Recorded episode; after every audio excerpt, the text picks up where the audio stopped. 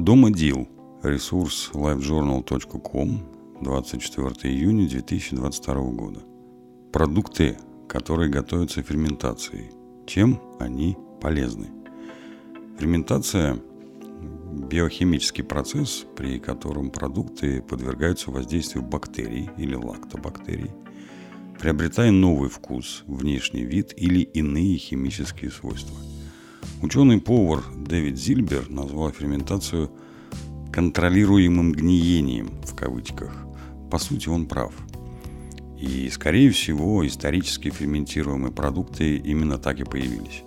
Ведь все великие рецепты специально не придумывались, а получались из-за нехватки ингредиентов, времени и так далее. Аналогичные ферментации процессы называются брожением и квашением. Квашеная капуста. Квашеная капуста известна еще с давних времен. Древние мореходы квасили капусту прямо на корабле с целью сохранения и умножения ее полезных свойств. Для них квашеная капуста была источником витамина С и лекарством от цинги. Квашеная капуста заселяет желудочно-кишечный тракт полезными бактериями и, как говорилось выше, является источником витамина С. Главное не переборщить с солью во время сквашивания. Кимчи. Кимчхи, чимча – это корейский аналог квашеной капусты. В основном кимчи делают из пекинской капусты, ну или других овощей, например, редьки, баклажанов или огурцов, приправленные специями и красным перцем. Кимчхи считается противопростудным средством и нормализует бактериальный баланс в желудке, богато молочно-кислыми организмами и обилием клетчатки, витаминами А, В1, В2, кальцием и железом. Соевый соус. История настоящего соевого соуса уходит далеко корнями в Японию. Раньше его делали на основе ферментированной, то есть протухшей рыбы с добавлением соевых бобов. В дальнейшем рыбные и соевые соусы разделили.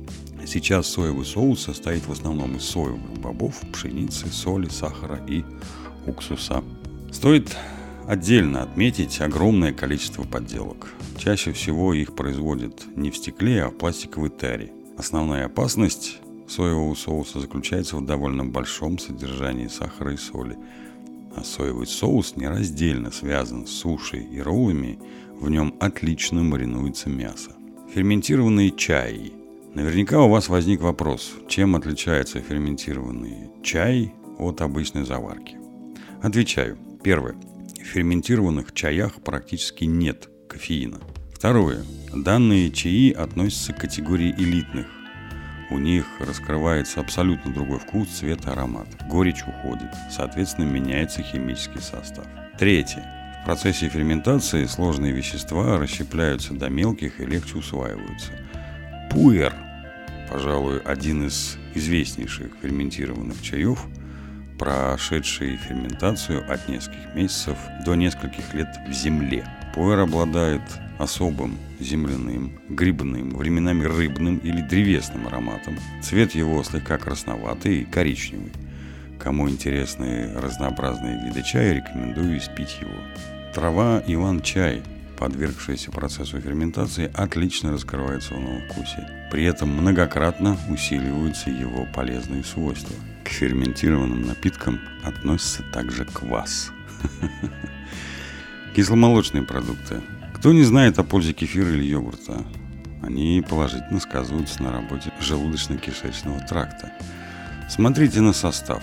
Продукт должен быть изготовлен из молока, не порошка, как сейчас модно без сахара, соли и прочих наполнителей с непродолжительным сроком годности. Сейчас в магазине сложно найти товар с нормальным составом, даже молоко уже делают из сухого молока. Сыры, кстати, тоже относятся к ферментированным продуктам. О вреде ферментированных продуктов, ну что здесь можно сказать? Основной проблемой данных продуктов является несоблюдение условий производства, температуры окружающей среды или чистоты. Данные факторы напрямую влияют на качество продукции, под воздействием которых полезные бактерии уже перестанут положительно воздействовать на организм. Собственно, вот и весь вред. Приятного вам аппетита!